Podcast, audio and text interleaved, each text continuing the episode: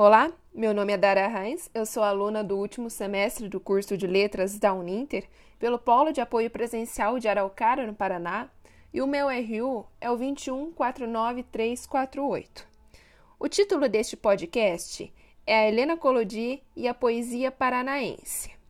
Bem, hoje eu estou aqui para falar sobre Helena Colodi, que foi uma das principais e importantes lembradas poetisas paranaense chegando a ganhar destaque nacional pelos seus versos.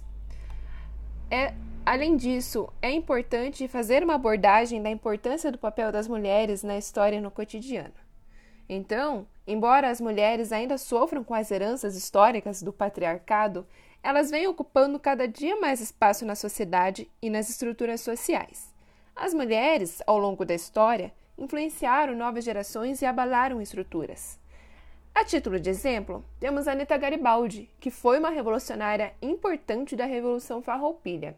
Zilda Arnes, a criadora da Pastoral da Criança e mãe de muitos outros programas sociais.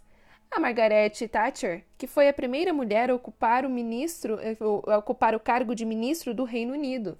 Temos a Valentim Teroscova, que foi a primeira mulher a pisar no espaço. Tarsila do Amaral, que foi uma das principais artistas é, modernistas brasileiras conhecida na América Latina. Enfim, a história e o cotidiano são formados por mulheres guerreiras que tiveram e têm grande importância para a construção da sociedade, em todos os seus ramos, seja na medicina, na política, na ciência ou na arte. Agora eu vou falar um pouco sobre a trajetória da personagem que eu escolhi, sobre Helena Collodi. De acordo com os dados do site cultural Curitiba Space, Helena Collodi nasceu em 1912 e era descendente de ucranianos, mas natural da cidade de Cruz Machado, uma cidade paranaense. Aos 12 anos, ela já se interessava por pintura, piano e começou a produzir seus primeiros versos. Considerada a dama da poesia paranaense, Collodi se instalou em Curitiba em 1927 onde começou a ser notada pelo seu trabalho. Além do dom nas artes, a paranaense transformou em profissão a sua paixão por animais ao se tornar professora de biologia. Collodi também era conhecida por, pela afinidade com a atividade de bordar, o gosto pela música e a paixão incessante pelos livros.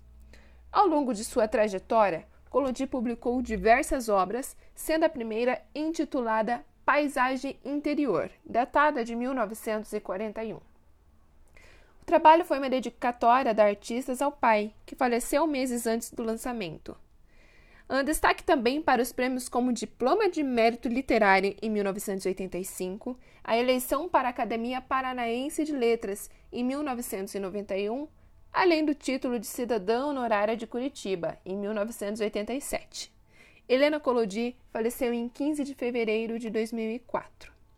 Em relação às memórias dedicadas a Helena Collodi da minha região, no caso Paraná, Curitiba, devido à sua importância estadual, o estado do Paraná conta com diversas escolas de diferentes níveis de ensino que levam o nome de Helena Collodi como forma de homenagem, como colégio de ensino fundamental localizado em Curitiba, um colégio em Colombo e ainda o CEMEI no município de Pinhais.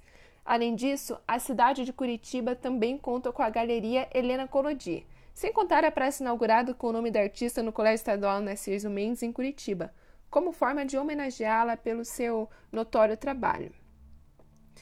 Agora se questiona como a memória dessas mulheres poderiam ser registradas e preservadas, nesse caso, principalmente Helena Collodi. Bem, em homenagem à sua poesia, teve uma praça, como citei anteriormente, ah, dentro de uma escola inaugurada com seu nome. A praça localiza-se no Colégio Narciso Mendes, em Curitiba, e o local é dedicado para que jovens possam realizar e cultivar o hábito da leitura, com paz e tranquilidade.